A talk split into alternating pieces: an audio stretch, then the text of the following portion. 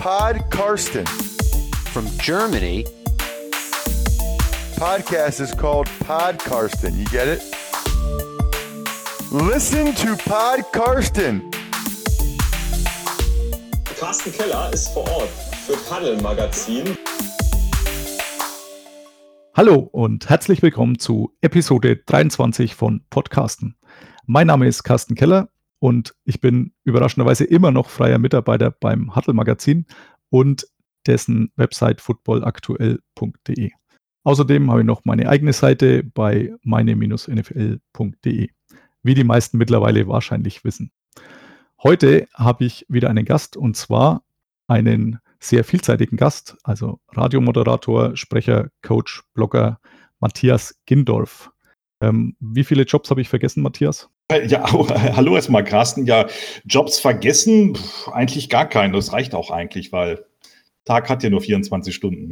Ne? Das äh, ist tatsächlich auch so eins meiner Probleme. Ähm, Schlaf kommt regelmäßig zu kurz, aber ich könnte mir vorstellen, dass das bei dir auch gar nicht so viel anders ist. Ja, gerade durch den, den Radiojob und äh, durch die NFL-Geschichten wissen wir ja beide, ne, das meiste passierte in der Nacht, werden manche Nächte doch schon ein bisschen kürzer. Ja, wahrscheinlich sind wir uns auch schon über den Weg gelaufen oder ziemlich sicher sogar. Allerdings äh, habe ich dich nicht erkannt und umgedreht. Bevor wir aber dazu kommen, wo wir uns über den Weg gelaufen sein könnten, vielleicht kannst du dich kurz mal vorstellen für die, die dich noch nicht so kennen. Ja, also ähm, Matthias Gindorf ist äh, der Name, das hast du ja schon ganz passend gesagt. Ich bin im Hauptberuf ein äh, ja, Radiomoderator ist jetzt nur die halbe Wahrheit. Ich mache eigentlich Radionachrichten. Das ist, da, da trennen wir an diesem Job noch so ein bisschen. Ich wohne in Berlin, mache hier für das RTL Radiocenter äh, noch die Nachrichten in diesem Monat im Juni. Es ändert sich dann ein klein wenig bei mir noch im Sommer. Aber die letzten zwölf Jahre habe ich hier bei äh, den RTL-Radios gearbeitet, die hier in Deutschland Sitz in Berlin haben. Ganz nebenbei habe ich natürlich noch viel mit dem Radio zu tun. Wie du sagtest, ich bin Coach, was äh, Radionachrichten angeht, äh, tingel damit durch die Lande und erzähle anderen Sendern, wie man Nachrichten vielleicht noch ein bisschen schöner machen kann oder so machen kann, dass noch jemand einschaltet heutzutage und nicht nur Podcast hört. Ähm, Blogger, das ist noch relativ frisch. Also mein Blog beim Football.de. Wo bin ich? Beim Football.de gibt es jetzt seit genau einem Jahr, also im Juni 2000. 18 habe ich damit angefangen. Können wir gleich vielleicht ein bisschen drüber reden, wie das alles so entstanden ist. Und ja, die, die Football-Welt mit dem Radio habe ich auch verbunden. Also für die RTL-Radios war ich dann auch die letzten drei Jahre vor allen Dingen unterwegs in Sachen Super Bowl, jeweils aus den Stadien, aus den Städten berichtet und auch, äh, ich weiß gar nicht, sechs Jahre, glaube ich, mittlerweile schon von den Spielen aus London. Das ist so kurz zusammengefasst mein Lebenslauf. Perfekt. Ähm, jetzt würde mich zum Radiojob noch interessieren. Wie, wie sieht da dein Tagesablauf aus? Also wann genau sprichst du die Nachrichten? Muss man die jedes Mal neu einsprechen? Ich spreche natürlich jedes Mal neu ein, weil wir machen die Nachrichten grundsätzlich live hier bei uns im Haus. Ich habe die letzten drei Jahre die Frühschichten bei uns gemacht. Das heißt, äh, Arbeitsbeginn war um 3.30 Uhr morgens. Hm. Ja, äh, dann ab äh, knapp 5 Uhr ging es dann los mit den Live-Nachrichten bis 12 Uhr. Dann war Feierabend und dann war, ja, wo andere noch auf der Arbeit sind oder vielleicht gerade zur Arbeit gehen, hatte ich schon frei, also den ganzen Mittag, den ganzen Nachmittag hinein. Haken an der Sache ist natürlich, wenn man früh zur Arbeit geht, muss man auch früh aufstehen und dementsprechend vielleicht auch mal ein paar Minuten früher ins Bett gehen. Das äh, ist nicht immer leicht. Es ist manchmal auch relativ schwer, gerade im Sommer, wenn ich habe hier direkt vor meiner Wohnung hier in Schöneberg in Berlin einen Spielplatz und wenn draußen die Kinder noch im Sommer draußen spielen, musste ich schon ins Bett gehen, um zur Frühschicht aufzustehen. Das war natürlich nicht so ganz leicht.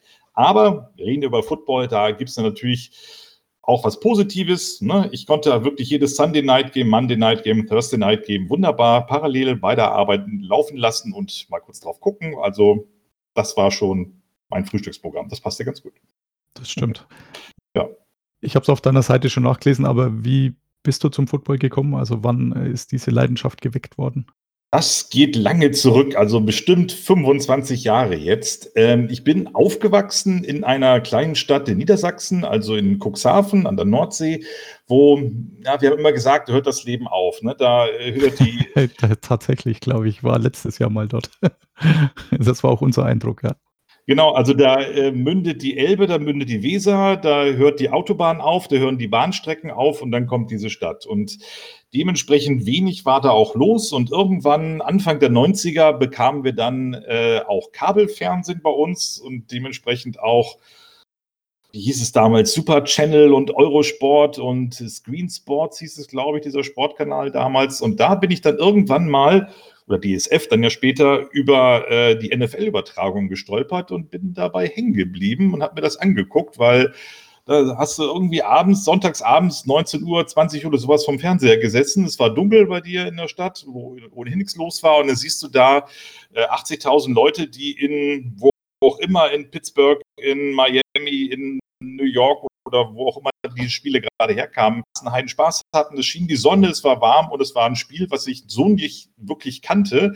Und äh, da bin ich dann hängen geblieben und habe mir das dann äh, regelmäßig angeguckt. Ich habe schon festgestellt, also unsere Geschichte ist tatsächlich nahezu deckungsgleich. Also wir sind gleich alt, um das äh, dem, den Hörern mal äh, näher zu bringen. Also Baujahr 76 und bei mir sah das tatsächlich auch nicht so anders aus, nur dass ich nicht an der Nordsee gewohnt habe, aber äh, und bei uns ja. Äh, das Kabelfernsehen Satellitenfernsehen war. Aber ansonsten ziemlich deckungsgleich, muss ich sagen. Jetzt äh, hast du gerade schon gesagt, ähm, du hast vor ziemlich genau einem Jahr, also ich habe es nachgeschaut, äh, der 11.06. Mhm. ist tatsächlich auch der Geburtstag Vielen deiner Dank. Seite. Also dazu schon mal herzlichen Glückwunsch zu einem Jahr Bestehen. Deine eigene Seite gestartet. Hast du alles äh, selber hochgezogen? Hast du irgendwie Tipps gehabt, was so die technische Seite angeht, oder hast du Learning by Doing betrieben? Also das, das meiste war schon Learning by Doing. Also ähm, auf diese ganze Geschichte mit dem Blog kam ich eigentlich nur, weil die, ähm, na ich sag mal so, also wir leben ja an einem NFL-Hype gerade, der seit ein paar Jahren durch Deutschland schwappt, dank Pro7, Max, Run NFL und so weiter und der Sohn. Und ähm, das fand dann auch irgendwann mal den Weg bei uns ins Radio. Wir haben ja mehrere Programme hier äh, aus der RTL-Gruppe. Und da hatte ich irgendwann wirklich so viel Material, dass ich dann auch gar nicht im Radio alles unterbringen konnte, weil wir wissen alle, wie Radio ist. Man redet nicht eine halbe Stunde wie im Podcast, sondern es ist dann mal eine Minute oder anderthalb oder zwei Minuten lang. Und da bleibt viel übrig. Und dieses ganze Material war dann irgendwann so, äh, es war mir eigentlich schade drum, dass ich so viel äh, Stoff und so viel Material hatte zum Thema NFL und so viele Interviews und Möglichkeiten, dass ein Freund von mir sagte, mach doch einen Blog draus. So, und da ich mich auch ein bisschen mit äh, Website-Programmierung schon mal auskannte, sagen wir mal so, äh, als das alles so losging, Anfang der Jahr 2000er, ähm, habe ich mich dann einfach mal reingefuchst und äh, es ist eine WordPress-Seite, kann man einfach sagen. Das ist ja bei vielen Blogs so. Und da habe ich so nach und nach mich da reingefummelt und äh, so habe ich das Ganze dann aufgebaut über das ganze Jahr und ähm, der Zuspruch ist enorm. Also es läuft. Ja, und jetzt kann man deine vielen Trips äh, da auch nochmal nachlesen. Äh, deine Interviews äh, sind sehr zahlreich, also äh, da gibt es nicht viele, die da mithalten können. Also da äh, muss ich auch selber sagen, also bei mir familientechnisch, ja, da reicht es für zwei Trips im Jahr momentan. Ähm, das bringst du auch locker hin. Ähm, wo wir uns tatsächlich hätten sehen können, ähm, du hast vorhin schon erwähnt, du warst jetzt die letzten sechs Jahre oder so immer in London. Ähm, zu wie vielen Spielen gehst du oder wie, wie suchst du es vorher aus oder kannst du tatsächlich zu jedem gehen? Also ich könnte natürlich im Prinzip zu jedem äh, äh, London-Spiel gehen. Also das sind ja mal mehr und mal weniger. Dieses Jahr haben wir ja wieder vier und dann waren es auch mal zwei und irgendwann war es ja auch nur mal eins. Aber äh, ich muss natürlich auch irgendwann ein bisschen äh, nebenbei arbeiten und das Geld dafür verdienen. Und äh, wir wissen beide, wie teuer London dann doch ja. ist, äh, wenn man da ein bisschen länger bleibt als eine Nacht. Und wenn man dann insgesamt bei vier Spielen, weiß ich nicht, acht Nächte zusammenbekommt, dann könnte man für das Geld auch schon zwei Wochen auf die Malediven fahren. Das ist ja doch schon ein bisschen äh, kostspielig. Also ich mache es bisher wirklich mal so, dass ich zu einem Spiel in London fahre und Gott sei Dank hat es noch mehrfach geklappt, dass ich zum Super Bowl fahren konnte die letzten drei Jahre. Und das ist eigentlich alles, was ich wirklich vor Ort im Stadion mir angucke. Dieses Jahr habe ich schon überlegt, ob ich noch ein zweites Spiel in London machen wollte, weil äh, ich werde natürlich zum ersten Spiel im neuen Tottenham-Stadion fahren, äh, gerade weil da es ja ein bisschen mehr zu erzählen gibt. Aber meine Houston Texans kommen ja auch noch später nach Wembley und äh, das wäre natürlich blöd, wenn ich die jetzt nicht hier in Europa angucken gehen würde. Aber da muss ich mal gucken, wie viel Geld ich bis dahin verdient habe. Das stimmt, das ist ja quasi um die Ecke dann, wenn sie doch mal hier sind. Also Texas ist ja nicht ganz so nah. Ähm, ja, dann äh, könnten wir uns tatsächlich sehen äh, diesmal oder wiedersehen, denn äh, das ist auch das Spiel, das erste Tottenham-Spiel, das ich besuchen darf, also das Bears-Game gegen die Raiders. Mhm. Äh, Freue ich mich schon sehr drauf im Niegelnagelneuen, der Niegelnagelneuen White Hart Lane. Ich bin auch gespannt, wie das da geworden ist. Ich habe ja ein paar Fußballspiele jetzt schon von dort gesehen, äh, also in den Übertragungen. Und ähm, es hat ja etwas länger gedauert und das hat, zahlt sich hoffentlich auch aus für die NFL. Ja, also die haben ja da wirklich gut investiert und also mit investiert, muss man sagen. Es hat ja nicht die NFL gebaut, logischerweise das Stadion, aber sie haben tatsächlich auch einen Anteil übernommen mit dem zweiten, mit der zweiten Spieloberfläche, die da mit reingeschoben werden kann im Schubladensystem. Also das, wenn denn wirklich mal eine Franchise nach London kommen sollte, dann ist das sicherlich so ein Punkt, wo man im Nachhinein sagt, ja, da hätte man schon drauf kommen können, nachdem die NFL da schon ein bisschen den Weg bereitet hat. Also glaubst du, dass in London eine Franchise geben wird die nächsten Jahre? Also das ist natürlich auch immer eine von, ja, sagen wir mal, zwei Fragen, die man immer NFL-Leuten stellt, mit denen man zu tun hat, wenn man aus Europa kommt. Man fragt immer, wann gibt es ein Franchise in London und wann gibt es endlich ein Spiel in Deutschland? Ja. Das sind immer so die beiden Fragen, die jetzt die letzten anderthalb, zwei Jahre vielleicht so auftauchen. Ja, also es wäre natürlich schön, wenn es so käme, dass äh, in London dieses Spiel ist, weil du weißt es auch, was da äh, los ist in der Stadt, weil auch wenn da jetzt Bears gegen Raiders spielen, es werden trotzdem auch alle anderen 30 Trikots durch die Stadt laufen. Es werden überall, wo du hinkommst in London, zigtausend Leute unterwegs sein und die Stadt ist groß und man trifft trotzdem eine Menge Football-Fans. Es ist immer so ein Hallo von Fans, wenn die NFL dort zu Gast ist. Und das regelmäßig dort zu haben, wäre natürlich ganz toll, aber da steckt natürlich so viel dahinter mit. Erstmal müssen die Spieler das wollen, müssen fünf Monate im Jahr woanders wohnen wollen. Es muss irgendwie geklärt werden, wie denn die Seattle Seahawks denn äh, nach London fliegen und dann 15 Stunden unterwegs sind und am nächsten Wochenende wieder irgendwo in, weiß ich nicht, spielen.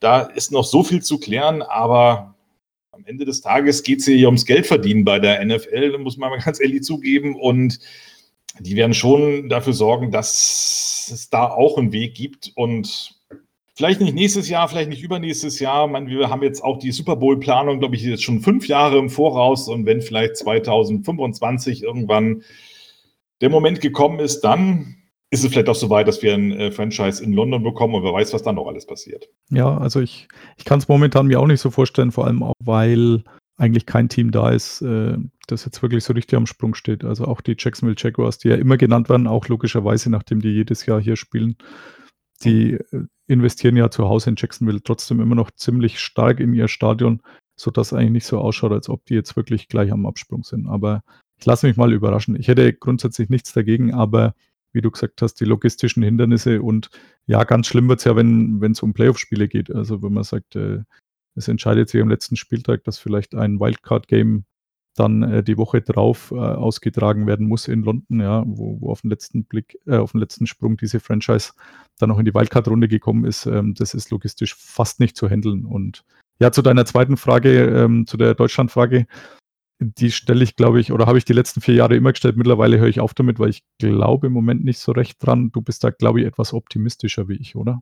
Ähm, ja, ich bin da eigentlich ziemlich optimistisch, was das angeht. Also für den Blog habe ich ja wirklich auch mit ein paar Leuten aus den USA gesprochen. Also wenn man natürlich mit Verantwortlichen von äh, der NFL spricht, die sagen natürlich, ja, das wollen wir, das äh, ist gar kein Problem, das kriegen wir schon irgendwie hin aber auch, äh, ich hatte ja auch mit vielen Leuten von äh, Pro7 Max oder auch vor allen Dingen von The Zone, mit denen ich eng zusammenarbeite, viel gesprochen und die haben vielleicht noch ein bisschen besseren Draht dahin und ähm, da ist die Hoffnung wirklich groß. Also das ist jetzt nicht, äh, gut, dieses Jahr sowieso nicht, nächstes Jahr vielleicht auch nicht, aber äh, solange Robert Kraft noch mitmacht und nicht andere Probleme hat und die Patriots noch äh, Erfolge vorweisen können und äh, klar, wir wissen, die Mannschaft ist hier beliebt in Deutschland. Die wird ja auch jedes Wochenende bei RAN NFL übertragen. Und äh, ja, dann äh, ist es hier ja auch wieder kurz gesagt äh, Geld verdienen. Und wenn man äh, mit so einem Spiel äh, Geld verdienen kann und dafür ein Spiel, muss man auch mal sagen, man gibt ja auch ein Heimspiel dafür auf und dass die Fans dann in Boston nicht kommen können, das ist ja auch noch so eine Sache.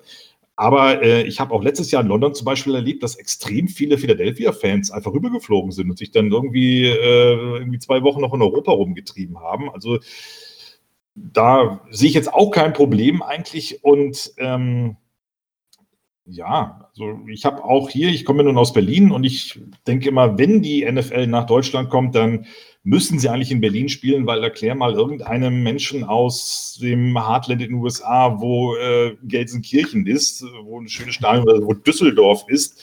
Das ist jetzt vielleicht gemeint für die Leute, die dort wohnen. Aber äh, wenn irgendjemand eine Stadt kennt auf der Welt in Deutschland, dann ist es Berlin, vielleicht noch Hamburg und München, so mit Abstrichen. Aber eigentlich muss man äh, hier nach Berlin kommen. Und ich habe vor einer Weile mal mit dem Sportstaatssekretär hier in Berlin gesprochen, dem Andreas Czembitzki, und äh, der sagte auch, ja, wenn die NFL will, dann sollen sie kommen. Wir machen das klar. Es gibt ja hier ein paar Stadiondiskussionen, gerade was mit der Hertha äh, so ist, ob die jetzt noch ausziehen wollen aus, und ein eigenes Stadion bauen. Und vielleicht ist das ja auch eine Option, dass man dann so das Olympiastadion doch nochmal voll bekommt, wenn die Hertha irgendwo anders spielt.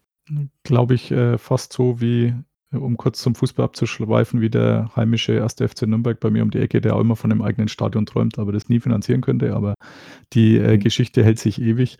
Ähm, aus purem Eigennutz, also ich wäre für Frankfurt natürlich aufgrund der glorreichen Frankfurt Galaxy Vergangenheit und weil es für mich um die Ecke wäre, aber ich würde auch überall hin in Deutschland fahren, äh, glaube aber wirklich momentan nicht dran. Also ich, ich fürchte fast, dass momentan äh, China tatsächlich noch mehr Thema ist bei der NFL als Deutschland. Und da geht es wirklich, wie du schon äh, auch zweimal richtigerweise erwähnt hast, nur ums Geld verdienen.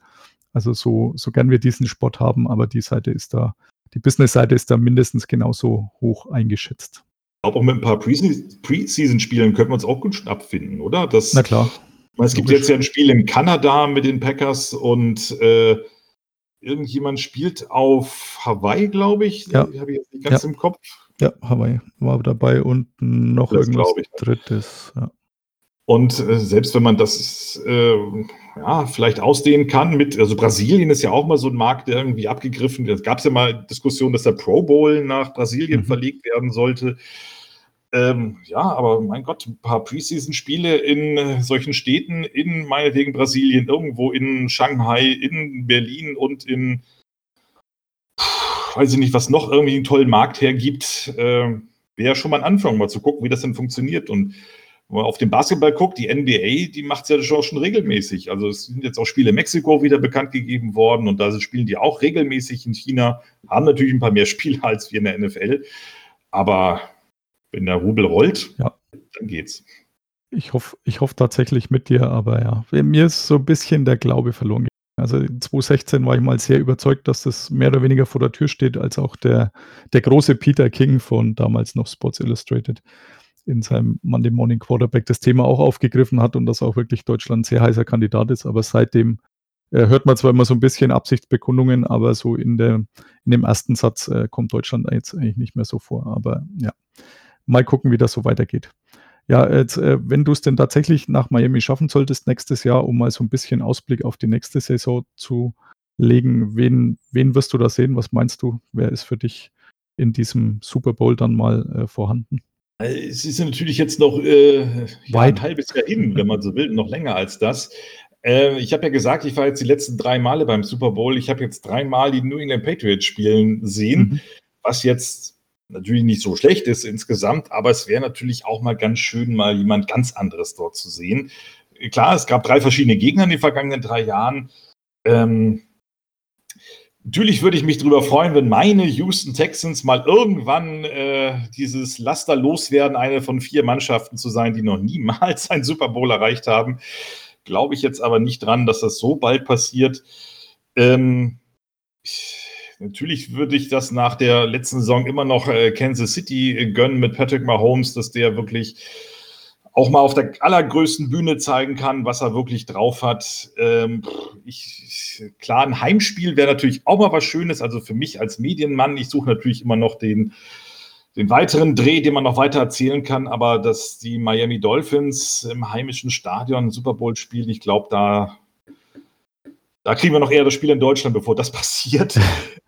Da muss äh, Josh Rosen tatsächlich wirklich bombig einschlagen, weil ähm, eigentlich ist ja das äh, Gerücht oder beziehungsweise ist noch nicht mal so richtig Gerücht, sondern ist ja schon mehr oder weniger zugegeben worden, dass man jetzt nächste Saison gar nicht so oft gewinnen möchte. Eigentlich hätte man viel lieber diesen First Overall Pick geholt. Jetzt, wo man Rosen gekriegt hat, schaut es vielleicht wieder ein bisschen anders aus.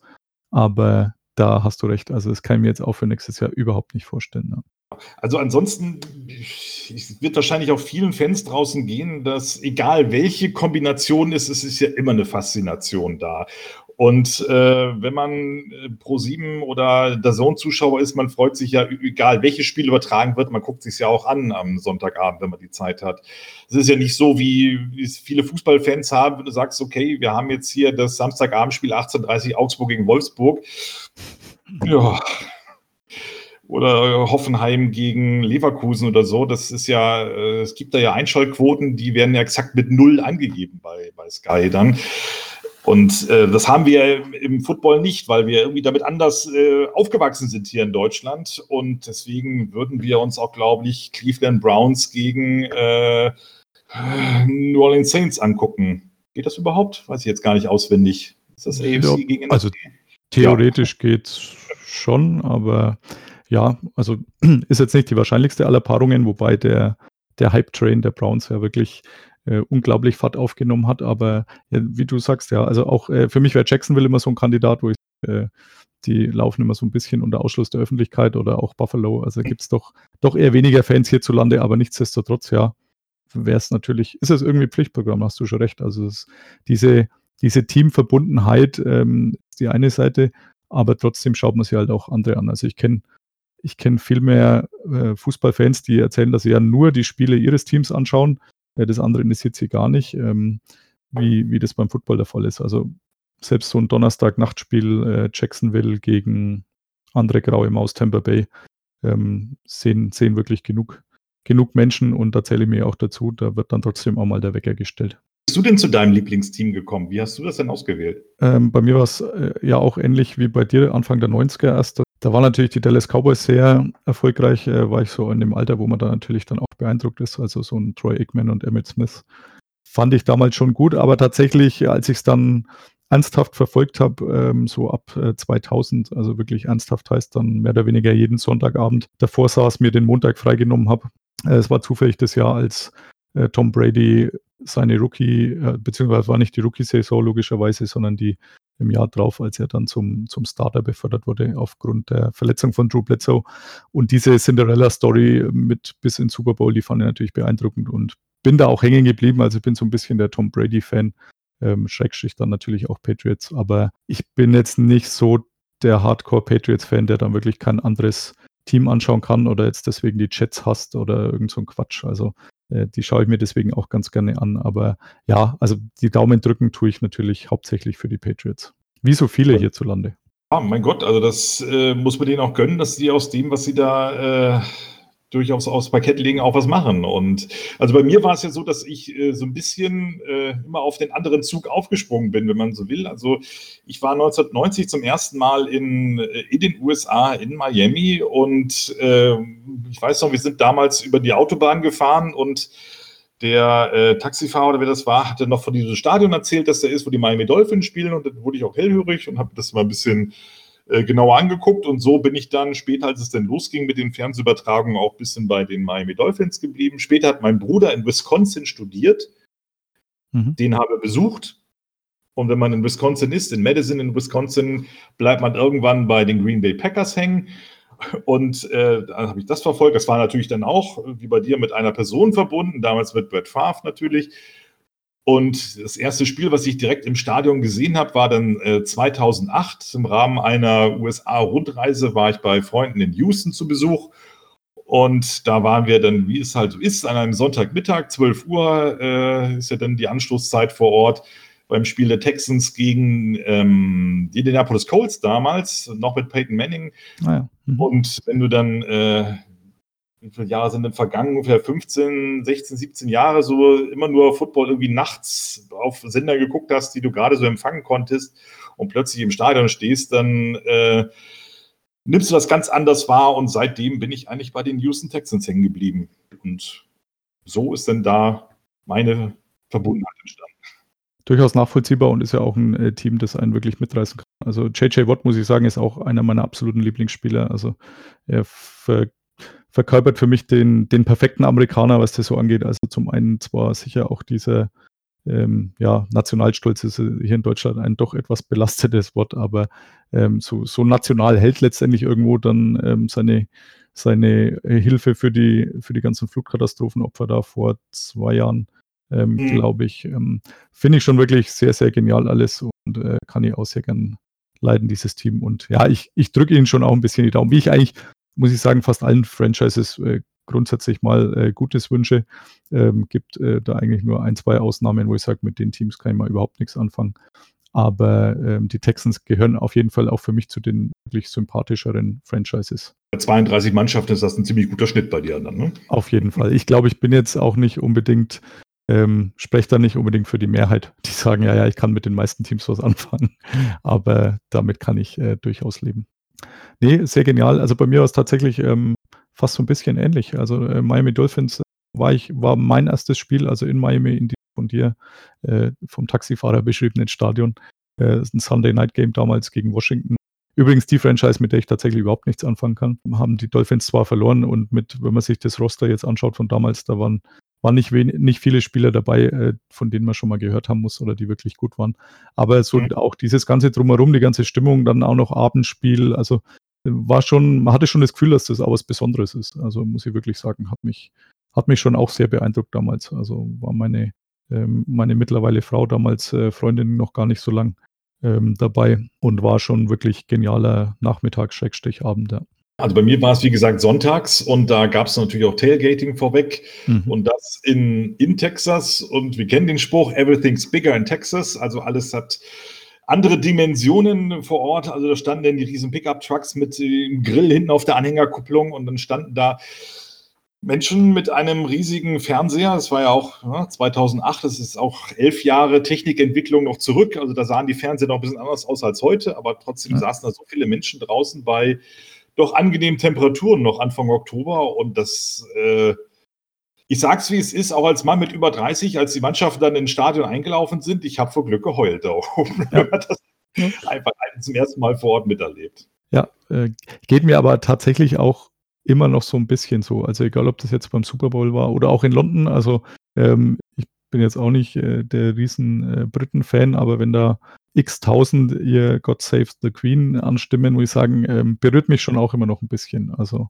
ist äh, nach, nach doch so vielen Jahren NFL und, und auch schon wirklich jetzt vielen Spielbesuchen ähm, sind es schon immer noch Highlights. Also kann ich durchaus nachvollziehen, wenn das jemand beim ersten Mal erst recht so geht. Ja. Dann ähm, hätten wir bis auf eine Sache soweit alles durch, was ich mit dir besprechen wollte.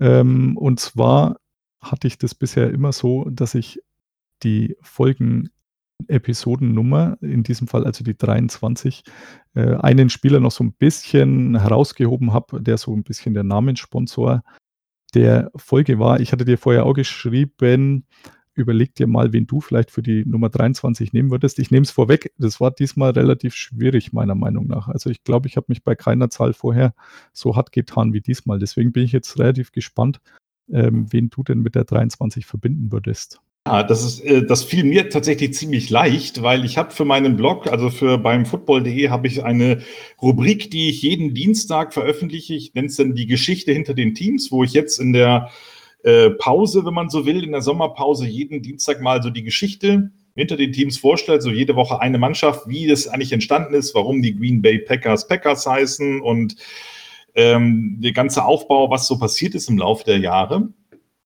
Und da habe ich jetzt äh, für diese Woche etwas zu den New Orleans Saints geschrieben. Mhm. Und äh, da gipfelte ja, oder der Beitrag endet dann mit dem äh, Championship Game im vergangenen Jahr gegen die Los Angeles Rams und dieser unmöglichen Fehlentscheidung, die wir alle gesehen haben.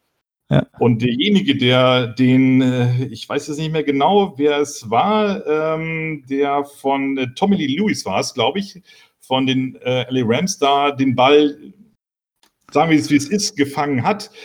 Und er wurde von Nickel äh, Roby Coleman aus dem Spiel mhm. gerammt, der die Nummer 23 trägt bei den Rams.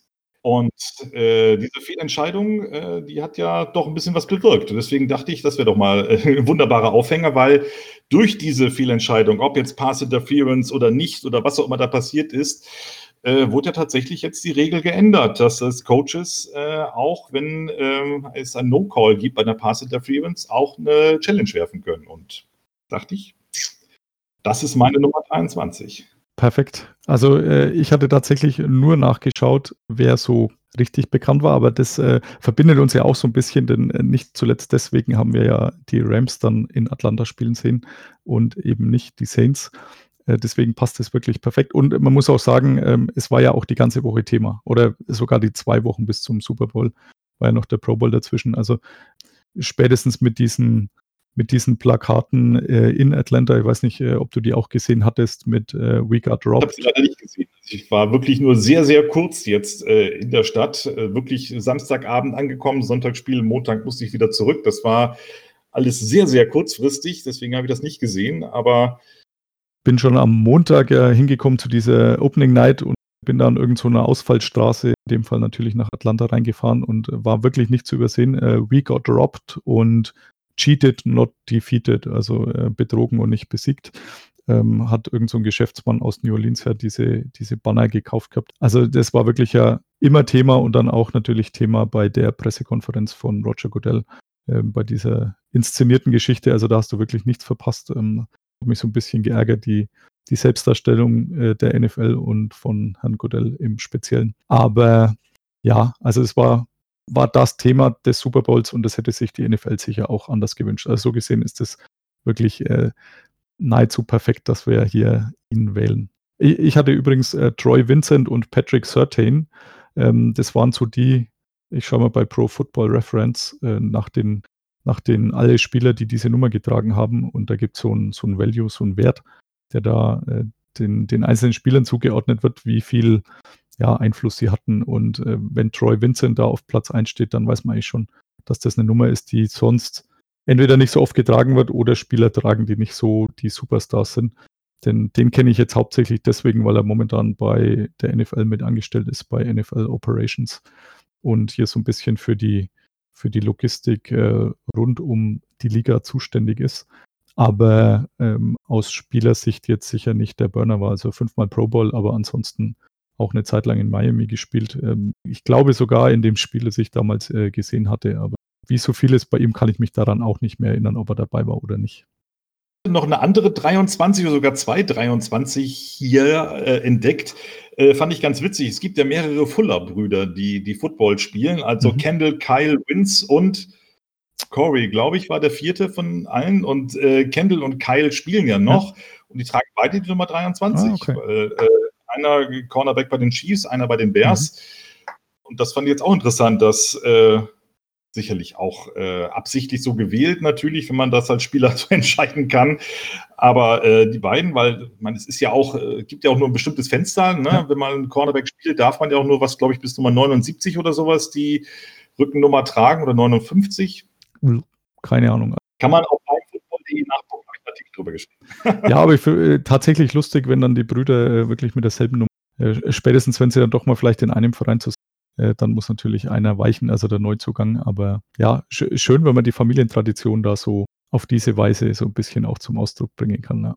Die bekannteste 23 ist immer noch Michael Jordan. Natürlich. Da uns einig. Und äh, nachdem wir ja wirklich, äh, wie gesagt, äh, selbes Baujahr 1976 haben, äh, war das natürlich auch unsere Zeit, muss ich sagen. Also Wer, wer, hatte kein äh, Michael Jordan-Trikot zu Hause? Ich muss ich zugeben. Kein, das gab es ja Ja, ich hatte ein Scotty Pippen-Trikot, muss ich sagen, aber tatsächlich war ich natürlich auch Michael Jordan äh, ganz großer Fan. Okay, super. Dann, äh, Matthias, bedanke ich mich bei dir, dass du heute dabei sein konntest.